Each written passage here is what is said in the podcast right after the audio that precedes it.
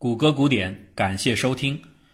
看过迈克尔·多布斯所撰写的畅销书《午夜将至》的人，对于1962年十月间发生的古巴核导弹危机一定不陌生。这是人类距离文明毁灭最近的一次挑战。然而，书的名字为什么叫《午夜将至》呢？这是因为1947年，为了警示人类严肃地对待核技术出现后面临的毁灭性威胁。芝加哥大学的原子科学公报设立了一面虚拟的钟表，这被称为“末日时钟”。该钟的午夜十二点就代表着世界毁灭到来的时刻。它从设立以来，时钟已经被调整了二十二次，最新显示的时间是二十三点五十七分，距离午夜仅有三分钟。可奇怪的是，一九六二年这次古巴危机是人类公认的最危险的时刻。而此时时钟没有做出任何的变化，当时距离午夜居然有七分钟之多，这是为什么呢？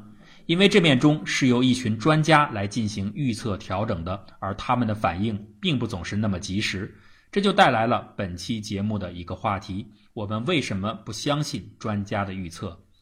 对于这个问题，人们早就有了各种各样的嬉笑怒骂，但是多数呢属于吐槽和乌贼级别。当然，其中也有严肃认真的科学分析，比如美国著名的行为心理学家菲利普·泰特洛克所进行的研究。一九八四年，刚刚获得伯克利大学教职的他，参与了国家研究会的一项任务，研究如何在核灾难中保存文明。结果，泰特洛克在后来的研究中越来越发现，这根本就是一个没有答案的问题，而且与此类似的问题比比皆是。比如，人们对于总统里根的冷战政策的评价就是一例。在其执政时，鹰派鸽派争执不下，鹰派主张对苏强硬，鸽派主张互谅互让。然而，随着苏联的解体，人们突然觉得里根是对的，他的压迫式策略瓦解了苏联，冷战的结局就是最好的证明。可是，真的如此吗？另一方的学者就认为。毁灭苏联的根本不是里根，谁当美国总统其实无所谓。即使是温和的卡特或者蒙代尔来坐满里根的两个任期，也会是同样的结果。只要苏联的当家人是戈尔巴乔夫就行。当时还有学者这样来推论：假如苏联当初推举的是一位新斯大林式的领袖人物，而不是年轻的戈尔巴乔夫，里根的存在真的就有可能把末日时钟给归零。整个态势发展中，鹰派其实毫无炫耀的成就。预测最离谱的就是他们。保守派曾坚定地认为，苏联的体制下只能产生那些面对照相机毫无表情的怪爷爷，根本没有预料到戈尔巴乔夫的上位。东欧剧变的最后结果和保守策略其实毫无关系。这个事实告诉我们，且不要说预测未来有多困难。即使是结果已经出来了，对预测行为进行评价都是很难取得一致意见的。在任何时候，专家们似乎总是有话可说。正是这些问题的存在，让泰特洛克决定成为一名研究专家的专家。每一天的镁光灯下，麦克风前，世界各国的专家们都会坐在直播间或者新闻会客厅里边，面对着媒体大谈特谈。对此，人们早就习以为常。但是对专家给出的结论和观点，人们就像是耶稣的门徒托马斯一样，充满着疑虑。这种心理啊，并不奇怪，也不是只有中国人才有。在心理学上，这叫做怀疑主义。在此前的电车难题节目中已经提到过它。怀疑主义者的一种典型感受是这样的：有些事儿好预测，不用专家说，地球人都知道。有些事儿呢不好预测，专家却从来不明说，或者把所有的可能全都说一遍，跟说废话一样。哎，美军可能打朝鲜，也有可能继续观望。金元帅的统治好像出事儿了，除非这个消息是假的。英镑非常有望继续走强，但也不排除继续走弱。你想想看，你是不是对此深有同感？这种认知其实来自于一种叫做间断平衡的理念。所谓间断平衡，就是认为社会的发展呈现出两种基本状态：平衡和断裂，或者更直白的说，稳定和震荡状态。这二者会毫无规律的交错出现，在震荡期之间会有一段时间的稳定，而稳定过后又会出现震荡。如此一来，解释上述的怀疑心理形成的原因就很简单了。在稳定状态下，事情的发展是变化有序的，用最简单的外推法就能够进行有效预测。那在震荡状态下，社会的演化跌宕起伏，未来完全难测，专家们对此也毫无头绪。所以说，人们为什么不相信专家的预测？是因为人们认为，在很多情况下，事情本身它就是不可预测的。既然如此，为什么人类历史上还会出现一些让人觉得极富于洞察力和预见力的领袖呢？好像他们总是能够高瞻远瞩。其实那只是聚光灯效应，在传媒的作用下，人们通常只关注英雄们过五关的伟业，却从来不提走麦城的败绩。如果客观的从一个长周期来看，没有谁能够做到未卜先知、算无一策，因为每个人都会经历震荡和平稳，谁都有失败和成功的机会。至于哪种面目能够被别人牢记住，那就完全是一种运气了。随便我们举几个例子，丘吉尔在欧洲的政坛率先预言了纳粹的威胁，人们都说他有先见之明。可是他在后来印度独立运动高涨的时候，谴责甘地的时候说他和希特勒是同样的人。那显然这样一对比，你就能明白，丘吉尔不是有什么超人的预测能力，只不过是他这个警报器的阈值太低了，逢人就会报警。又比如，斯大林在二战中被苏联人视为统帅和导师，曾经是神一样的存在。可其实就是他一再忽略了来自各个渠道的关于第三帝国即将进攻苏联的情报，导致苏方的重大损失，可谓国之大罪。但是斯大林很幸运，苏联大元帅的重大失误，居然是被第三帝国元首的更加重大的失误给挽救了。那同样是经历了一系列的胜利之后，被胜利冲昏头脑的希特勒选择进攻苏联，做出了严重的战略误判。而这个误判，同时还挽救了另一个人，那就是1916年因加里波利战役而几乎被判处了政治死刑的丘吉尔。所以，这一切都是戏剧吗？所谓伟人们的成就，不就是，或者至少很大程度上不就是运气和机遇吗？尽管怀疑论者都保持着这样一种信条：人们对未来发展做出的种种预测，其精度并不会超过最简单的外推法和归纳法。但是对于世界为何是无法预测的这个问题，却有着不同的解释。这也体现了人们内心不信任专家权威的深层次的心理。我们下面就来看一看怀疑者的世界都是什么样的。第一种观点叫做路径依赖。那要说明这个观点，我们先来做一个小游戏。有一个不透明的罐子，里面装着两个红色球，三个蓝色球。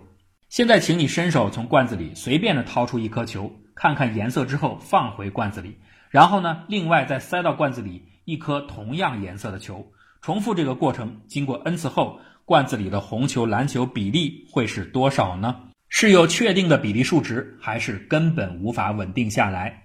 答案是，刚开始摸球时，罐中小球的颜色比例的确会来回的上下波动，但是越到后来，就越有可能出现某一颜色的球占据了绝对优势。并且这种优势将越来越大，其比例将逐渐趋向于一。这个模型叫做波利亚罐。上述的例子是最简单的一种情况。那稍加改造后，数学家常用它来描述传染病的传播行为。你看啊，从罐中取球，然后根据颜色再把数量翻倍的这个动作，是不是很像一种疾病正在传染的过程？波利亚罐实验带来了一个很深刻的结论：事情的演化。既有确定的结局，也有不确定的命运，一切都要依赖具体的发展路径。从最开始来看，篮球似乎占有某种优势，但这并不能确保它在后面始终保持优势。红色球也有一定的几率翻转成为优势品种，但是这样的命运可改变性是有临界点的。一旦某种小球在某一次的演化路径上超越过了一个临界比例值，从此之后它的优势就会完全确立，从相对优势变成绝对优势，并且不再能够被逆转，结局就此注定。当然了，如果罐中的小球在初始状态时就已经呈现出巨大的比例差异，比如一颗红球对一百颗篮球，那么开始阶段的比例震荡。或者说，那个命运选择的过程也就不再会出现了，而是直接进入到强者愈强的状态。波利亚罐揭示出一种演化机理：决定命运选择的早期动荡之后，一定会接着出现稳定期。在稳定期，行为是简单可预测的，而震荡期的结果却是难以预料的。这就是路径依赖观点的一种最直观的展示。我们举一个实际的例子。西方世界为什么会在长达数千年的衰落之后，一跃成为世界上最重要的新兴文明，实现对东方的中华文明和中东的伊斯兰文明的全面超越？很多学者给出的答案就是英国的先进文化基因论。英国拥有的法治、产权、重商主义等先进性的要素，就如同世界闻名的这个玻利亚罐中的临界值，它的具备一举让英国从相对的弱势变成了绝对的优势。那与之相对的，此前东方文明的所谓领先，只是暂时性的相对多数罢了，它并不是绝对的。路径依赖只是说明了参与者的优劣的命运是不确定的，但是总体来说，结局仍然是确定的。可是，第二种观点进一步挑战着这种说法，这就是复杂世界观点。该观点认为，支配世界的规则或许很简单，但是简单的规则孕育和产生的结果却往往复杂到无从预测。我们熟悉的蝴蝶效应就属于此例。当简单的原因产生简单的结果时，事物处于稳定状态；当简单的原因产生复杂结果时，事物处于震荡状态。我们同样呢，从一个数学模型来说起。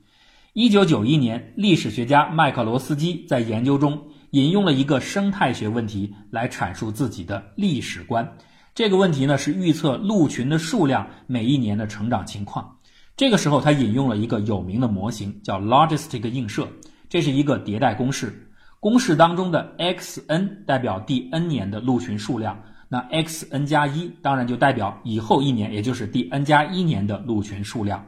为了方便起见，这里的总量都除以某个最大数量的上限，把 x 数值压缩到零至一的区间内，变成一种比例参数。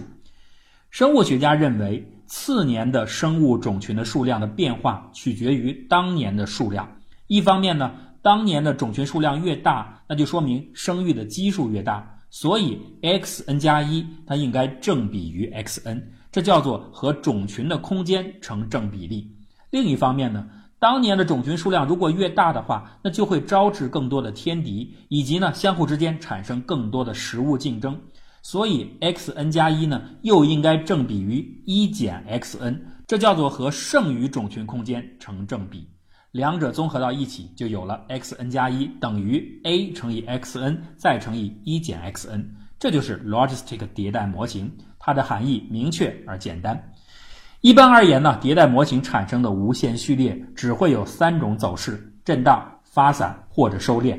比如我这个序列都是乘以二，那就会越来越大，这就是发散的情况。如果我这个序列的迭代公式是乘以二分之一每一次，那么当然它就会越来越小，这就是收敛的情况，逐渐收敛到零。如果我的序列是每一次乘以负一，那它就会在正数和负数之间来回的抖动，这就是震荡情况。但是大家可能注意到了，这个公式里有一个系数 a，而就是这个 a 带来了结果上巨大的复杂性。当 a 小于三的时候，logistic 映射会产生一个稳定的数值，也就是收敛的比例。当 a 大于三或者小于三点六的时候，logistic 迭代会产生多个稳定的数值，最后的迭代序列会周期性的在这些数值之间依照顺序来回循环，而且啊 a 越大，周期就越来越长，这就是震荡状态。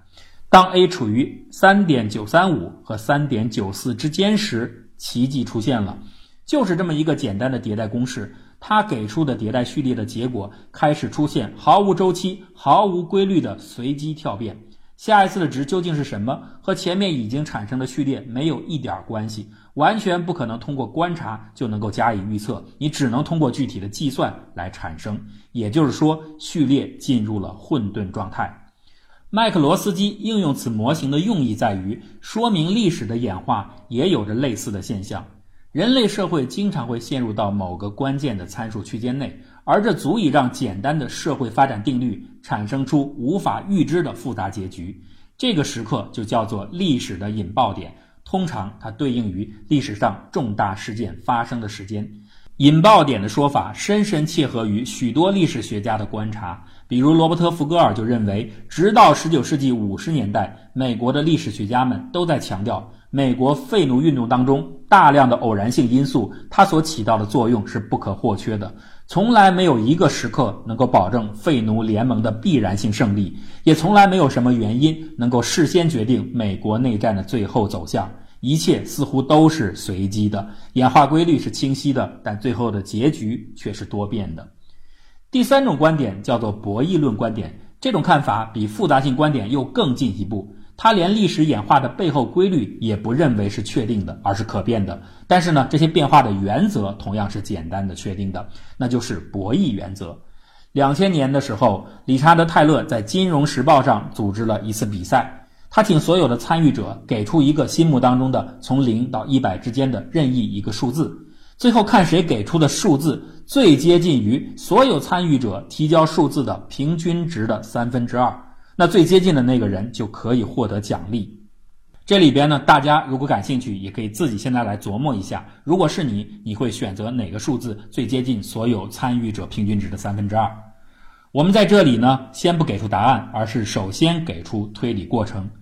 假设所有的参与的人都是零级智商，也就是说，大家都不假思索的随便填一个数字，那么好了，众人的平均数应该是五十，它的三分之二是三十三。所以呢，拥有一级智商的人就会选择数字三十三。但是呢，大家不可能真的都没有脑子、没有智商，所有的人应该都会想到要选择三十三。所以这种情况下，二级智商的人就会选择二十二，以此类推，三级智商的人会选择十四，四级智商的人会选择九等等。而中级智商的人马上就能明白，这个博弈中最正确的答案应该是选择零。只要所有参与者都能完成同样的推理过程，大家就会不约而同的都去选择零。这种情况下，每个人都能获得奖励。可是真实的情况真的如此吗？不是，并不是所有的人都拥有终极智商。泰勒竞赛当中，只有极少数的人选择了零。大家填报数字的最后的平均值是十八点九一，而得到奖励的数字是十三。这就意味着人们的平均智商水平大约只达到了三级。智商的不同级别带来博弈结果的改变，这样的例子在中国古代当中也有啊，那就是关羽义释华容道。当时曹操兵败赤壁，退走南郡，一条大路宽且平，一条小路是华容。诸葛亮让关羽埋伏在华容小道，并且叮嘱他点起一堆烟火，吸引曹操前来。关羽就不解，说放烟火就证明有埋伏，那曹军怎么还能过来呢？结果曹操却果然上当。这里边关羽的智商就是零级，他认为有烟火就说明有埋伏，所以敌人不会来。曹操的智商是一级，他认为有烟火恰恰说明没有埋伏，所以特地惊醒此处。诸葛亮的智商是二级，他知道曹操的心理，反而故意在有烟火处设伏。这说明在简单的博弈原则下，不同参与者他所带来的博弈后果是完全难以预料的。而人类的演化就是一场更大规模的、更多人参与的巨型博弈。在这样的博弈当中，当大部分人的利益同向共振时，那人的智力就会产生叠加，秩序就会稳定，发展态势就容易预测。当大部分人的利益呈现零和博弈时，人们的智力就开始互相碾压，动荡就会加剧，预测结果就成了不可能完成的任务。最明显的例子就是证券市场。而对于股票的预测性问题，我们在上期节目中刚刚介绍过。那最后呢，还有一种观点比前三种观点更加的自由不受限制，那就是我们熟知的概率观点。在这样的看法里，连博弈原则也是不确定的，一切都是自由可变的。所谓的正确预测，不过是一种纯粹的运气，不是雷军站到了风口，而是风刚好吹到了雷军。怀疑论者们分门别派地提出了这么多颇有道理的模型，其实无非是想解释一个基本的信念：未来要么是谁都可以预测的。哦，你对赤壁有研究，就是有研究，怎么着？有研究是吧？有研究。那我出一个题考考你啊，随便考随便问呀。赤壁在哪儿？湖北，对不对？对啊。要么是谁都不能预测的。接着问啊，来，赤壁战，曹操带了多少人马？这我知道啊，八十三万人马，号称百万大军。这些人都叫什么名字？呃，Lucy，呃，Lily，李雷，韩梅梅，小明，王二哈虎，李大 本本。嚯，你还真知道？嚯，你还真信了？预测性跟预测者是否是专家并无关系。那既然如此，专家为何还要存在呢？怀疑论者的这些看法又是否合理呢？泰特罗克的研究因此还将继续下去。我们并不确知怀疑论的信念在多大程度上是正确的，但我们确实知道这样的感受在每个人心中都是存在的。就像比尔·盖茨在《未来之路》中的自嘲：“我所说的正确的会被认为是显而易见，我所说的错误的会被认为是荒唐可笑。”对此呢，艾略特也有同感。在一切的错误当中，预言是最微不足道的。如果您喜欢我们的节目，就请关注我们的微信公众账号，或者加入我们的讨论群。方法很简单，就是搜索“谷歌古典”四个汉字，点击关注就可以了。谢谢大家的支持，谷歌古典精彩尽览。